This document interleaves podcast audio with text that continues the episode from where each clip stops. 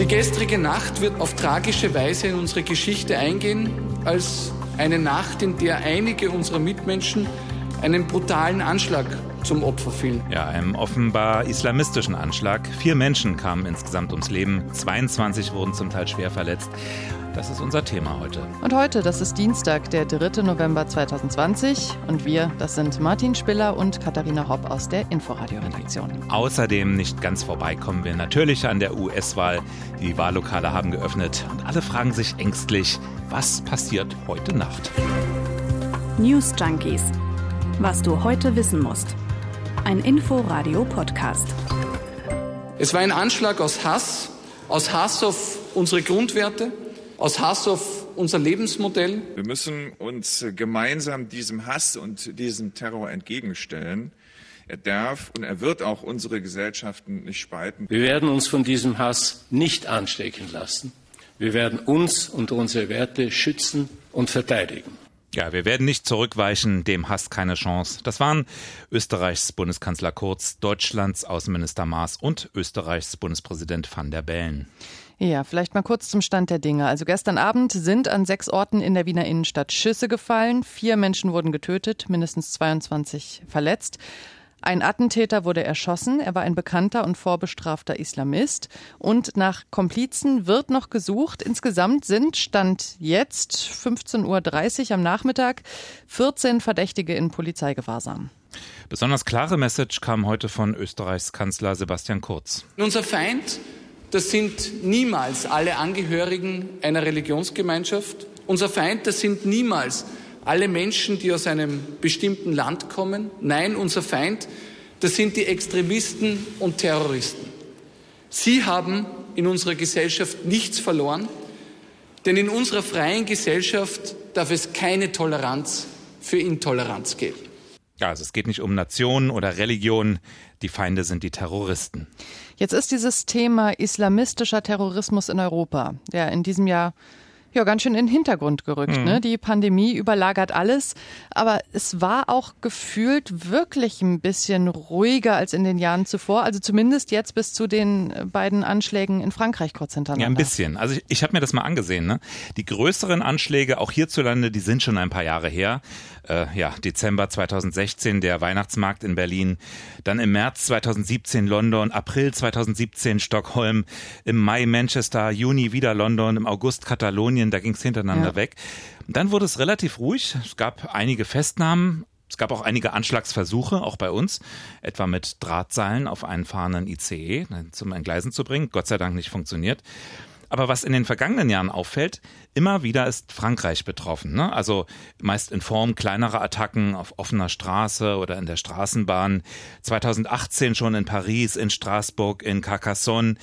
In diesem Jahr in Metz auf einen Polizisten, dann in Colombes auf mehrere Polizisten. Mhm. Ja, und jüngst jetzt eben in Lyon, in Nizza.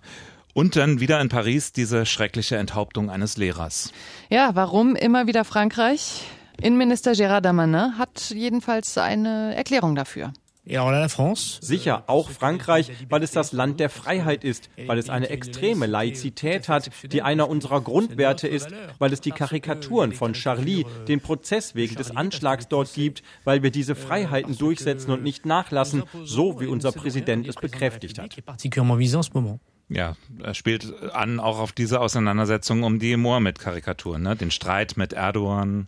Genau, also das ist, das kann man ja, glaube ich, sagen. In Frankreich ist jetzt gerade der konkrete Auslöser vermutlich ja derselbe wieder wie im Januar 2015 schon, nämlich mhm. die Mohammed-Karikaturen in der Satirezeitschrift Charlie Hebdo. Das Ding ist, dieses Thema, ne, da steckt ja so viel drin wir haben vorhin diskutiert und gesagt, wir würden dem nicht gerecht werden, wenn wir das jetzt hier so nebenbei äh, abhandeln, wenn wir eigentlich gerade über den Anschlag in Wien sprechen. Es betrifft ja auch nicht nur Frankreich, ne? Also ich sag nur Stichwort Böhmermanns Gedicht damals, die ganze Auseinandersetzung und wie äußert sich Merkel, wie, wie kraftvoll oder auch nicht. Ja.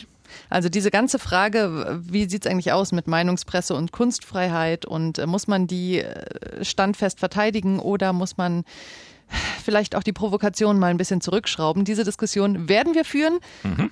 aber nicht heute. Nee. Aber bestimmt demnächst. Ja, die, ist äh, leider weit. von auszugehen. Ja. Ist auch jetzt im aktuellen Fall des Wiener Anschlags die Frage. Ne? Gibt es da eine Verbindung zu, also zu dem aktuellen Streit Macron, dem türkischen Präsidenten Erdogan? Immerhin soll es ja wohl im Netz Aufrufe gegeben haben zu derartigen Taten. Ja, jetzt ist halt die Frage, was ist Zusammenhang, was ist Verbindung? Ne? Also ich würde sagen, zu dem konkreten Auslöser in Frankreich und der ganzen Diskussion, äh, da haben wir bisher keinerlei Indizien, dass es da irgendeine Verbindung geben könnte. Aber natürlich, es hat wieder öffentlichkeitswirksame Anschläge gegeben. Mhm. Und da kann man sich inspiriert fühlen. Ja, dabei hilft natürlich immer auch diese Ideologie des IS. Ne? Also wenn der Name fällt, da werden alle hellhörig. Das ist schon so eine zentrale Instanz für die. Also der Täter von Wien, der erschossen wurde, der war jedenfalls auch bekannt als IS-Anhänger, hatte mhm. auch eine Vorstrafe wegen Mitgliedschaft in einer terroristischen Vereinigung. Also, ne, ja, diese Miliz gibt es offensichtlich noch, zumindest als ideologischen Überbau, auch wenn sie ja in Syrien offiziell geschlagen ist. Ist auch immer der Widerspruch so nach jedem Anschlag. Ne? Einerseits diese Debatte, war es der IS? Aber ich meine, was ist schon der IS? Existiert der so als geschlossene Organisation? Dazu haben wir gesprochen mit Politikwissenschaftler Thomas Schmiedinger. Man muss beim IS unterscheiden zwischen der Kernorganisation und einem Franchise-Unternehmen rundherum. Das sind oft lose damit verbundene Gruppen, die vielleicht irgendeinen Kontakt zur Organisation haben. Aber das sind vor allem Leute, die dort im Sinne der islamistischen Ideologie, der dschihadistischen Ideologie des IS agieren, wo sie eben gerade sind. Eine sehr interessante Beschreibung. Ja, mit dem Franchise. Ne? Ja, ja aber es ist schon so oft. Hm? also kurzum, er sagt, überall kann jemand sitzen, der sich jetzt denkt, guck mal, es geht wieder los, meine Zeit ist gekommen. Genau. Und es ist so ein Low-Level, ne? Es ist sogar ganz einfach. Also nimmt die Handfeuerwaffe, ruft laut IS, rennt los. Da braucht er noch nicht mal seine Stadt verlassen, da muss man nicht Leute irgendwo einschleusen aus anderen Ländern oder nee, weil jetzt in Wien, ne, das war ja auch einfach deshalb Wien, weil der Mann halt in Wien gelebt hat. Deshalb glaubt auch ARD-Terrorismusexperte Michael Göttschenberg, dass derartige Taten auch bei uns jederzeit möglich sind. Wir hatten es ja gerade erst in Dresden mit einem mutmaßlich islamistisch motivierten Anschlag zu tun. In der Dresdner Innenstadt gab es eine Messerattacke ähm, auf zwei Passanten. Man muss letztlich gerade mit Anschlägen wie solchen, die mit einfachen Mitteln verübt werden, ohne große Planungen, letztlich auch bei uns äh, immer rechnen. Ich hatte auch heute früh auf dem Weg hierher in Sender übrigens schon das Gefühl, dass ich ungewohnt viele Polizeiautos sehe.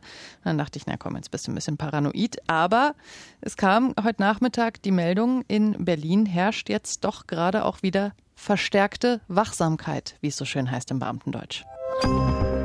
Unser Geräusch des Tages heute. Tja, was ist das? Das geheimnisvolle Geräusch. Heute verlosen wir unter allen Anrufern. Nee, natürlich nicht. Also das ist ein äh, Akkuschrauber und das ist auch eigentlich gar nicht so witzig, weil damit verbarrikadieren seit Tagen diverse Ladenbesitzer ihre Schaufenster und das quer durch die USA. Der Grund? Sie fürchten, dass es nach der heutigen Präsidentschaftswahl zu Ausschreitungen kommt.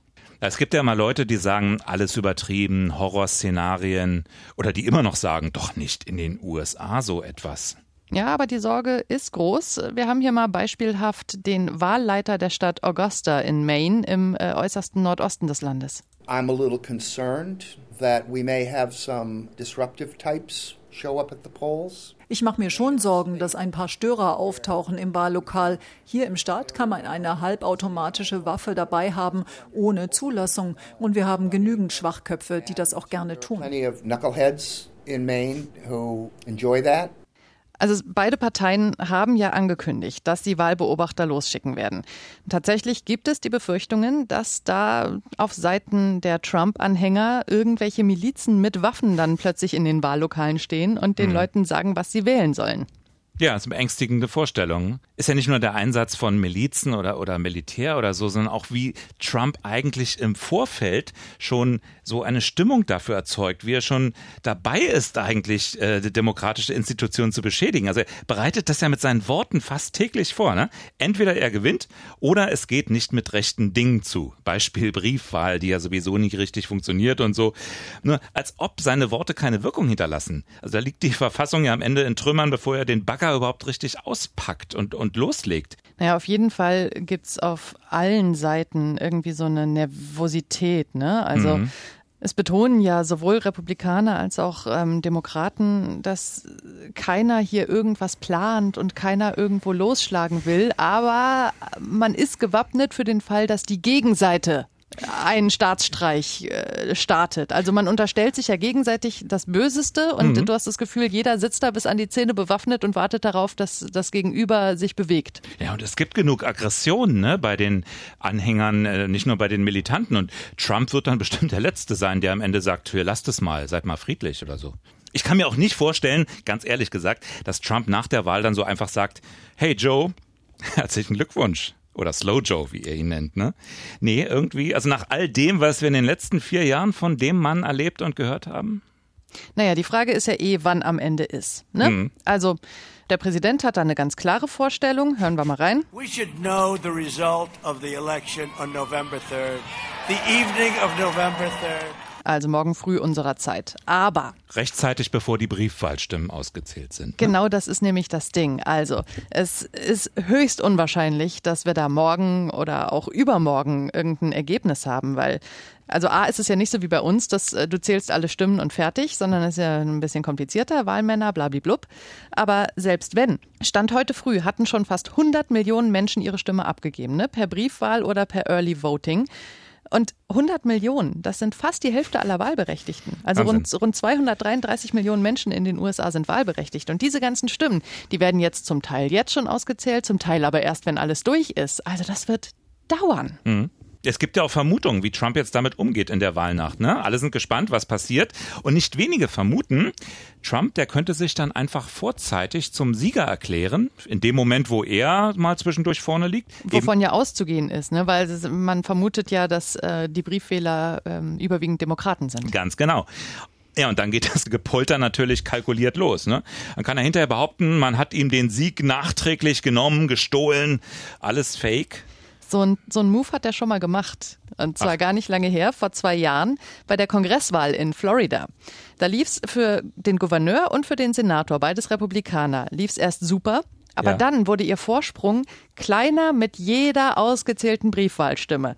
Und dann äh, ist der Präsident hypernervös geworden, ging auf Twitter natürlich und äh, schrieb, jetzt sofort auf der Stelle muss der Sieger verkündet werden, weil äh, plötzlich seien gefälschte Wahlzettel aufgetaucht. Es gäbe also Betrug und äh, es könne jetzt nicht mehr garantiert werden, dass alles mit rechten Dingen zu sich Wahnsinn. geht. Ja, und das trauen ihm halt tatsächlich gar nicht so wenige jetzt wieder zu, dass er die ja. Nummer wieder rausholt. Du hast ja schon erzählt, äh, viele haben schon längst abgestimmt, die mhm. warten gar nicht mehr bis zum Wahltag. Liegt vielleicht auch daran, dass politische Programme diesmal oder dem, was tatsächlich umgesetzt wird, gar nicht die große Rolle spielen. Man hat so das Gefühl, es geht ums Prinzip. Trump oder nicht Trump.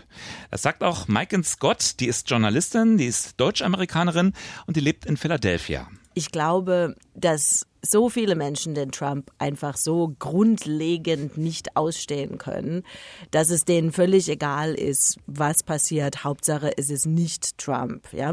Und auf der anderen Seite gibt es viele Menschen, die, die sagen, nur Trump, es kann nur Trump sein und alles andere kriegen wir dann irgendwie hin. Ja, also es gibt einfach ganz viele Grundsatzwähler.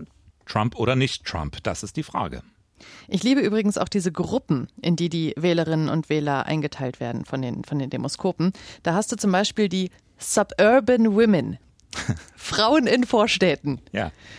Sie sind eine große Gruppe, wichtige Gruppe, haben vor vier Jahren mehrheitlich und sehr laut Trump unterstützt. Ja. Aber äh, inzwischen muss man sagen, die haben jetzt auch zunehmend Nachbarinnen, die schwarz sind oder Mexikanerinnen oder mit asiatischen Wurzeln. Also nicht mehr nur die Putzfrauen, sondern inzwischen auch die Nachbarinnen. Und äh, da weichen sich dann auch so Grundsätze so ein bisschen auf. Ne? Also es gibt schon auch noch eine gewisse Spannung da drin. Die Gesellschaft verändert sich einfach auch. Ne? Die äh, gerade farbige und, und auch äh, Hispanics, die gewinnen auch an Bevölkerungsanteilen immer mehr. Ja, und das ist äh, natürlich auf der einen Seite kannst du sagen, ne, man durchmischt sich und diese Suburban Women äh, sprechen auch mal mit anderen Menschen, aber auf der anderen Seite sorgt für Ängste. Sorgt das bei ganz vielen für Ängste. Und du hast ja da in den USA, das ist für uns so schwer zu verstehen, aber du hast da so ganz tief liegende Ängste, zum Beispiel davor, dass die weißen Männer mhm. ihre Vormachtstellung verlieren. Mhm. Oder auch, dass der Sozialismus jetzt Einzug hält. Diese Wahl wird darüber entscheiden, ob unsere Kinder zum Elend des Sozialismus verdammt werden oder ob sie die ruhmreiche amerikanische Freiheit erben. Ja, da entscheidet man sich doch für die ruhmreiche amerikanische Freiheit, ne? Ja, unser einer. Also es hat schon, es hat schon viele Gründe, warum unser einer sich dann doch eher mit äh, Joe Biden ähm, identifizieren kann. Ne? Also wenn du das hier mal im Gegensatz hörst. Four years of Donald Trump will be viewed as an aberration in American history. Eight years will fundamentally change who we are as a nation and how we're viewed around the world. Klingt deutlich staatsmännischer, ne? Was auch immer nun wirklich passiert, wir werden uns morgen damit beschäftigen, denke ich mal. Ist von auszugehen. Wir würden dann auch schon gerne wissen, wer gewonnen hat. Davon ist vielleicht nicht ganz so auszugehen. So oder so, wir halten es mit äh, unserem heutigen Bundestagspräsidenten Wolfgang Schäuble, der vor vier Jahren schon das hier gesagt hat. Jetzt warten wir halt ab, was die Amerikaner wählen, hoffen, dass es ein von allen akzeptiertes Wahlergebnis geben wird und äh, glauben in die Vernunft der Demokratie. Ja, was hat's gebracht? Kommen wir nochmal zurück in unsere Breitengrade. Mhm. Die BER-Eröffnung am Wochenende. Ah, wäre ja zu schön gewesen, wenn da alles pannenfrei über die Bühne gegangen wäre. Zumindest einer der hochrangigen Anwesenden hatte Corona. Wer denn? Dietmar Woidke, der Ministerpräsident von Brandenburg. Er hat Covid-19, hat seinen Mitarbeitern heute geschrieben, dass es ihm ganz gut geht, dass er nur leichte Erkältungssymptome hat.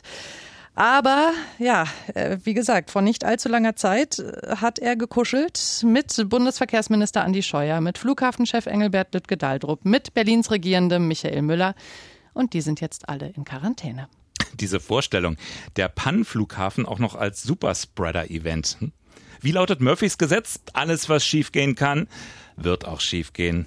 Wir sind morgen wieder da, pannenfrei hoffentlich. Auf jeden Fall waren wir nicht mit dabei beim BER. Und deshalb stehen die Chancen ganz gut, dass wir die Nacht überstehen. Bis morgen. Tschüss. News Junkies. Was du heute wissen musst. Ein Podcast von Inforadio. Wir lieben das Warum.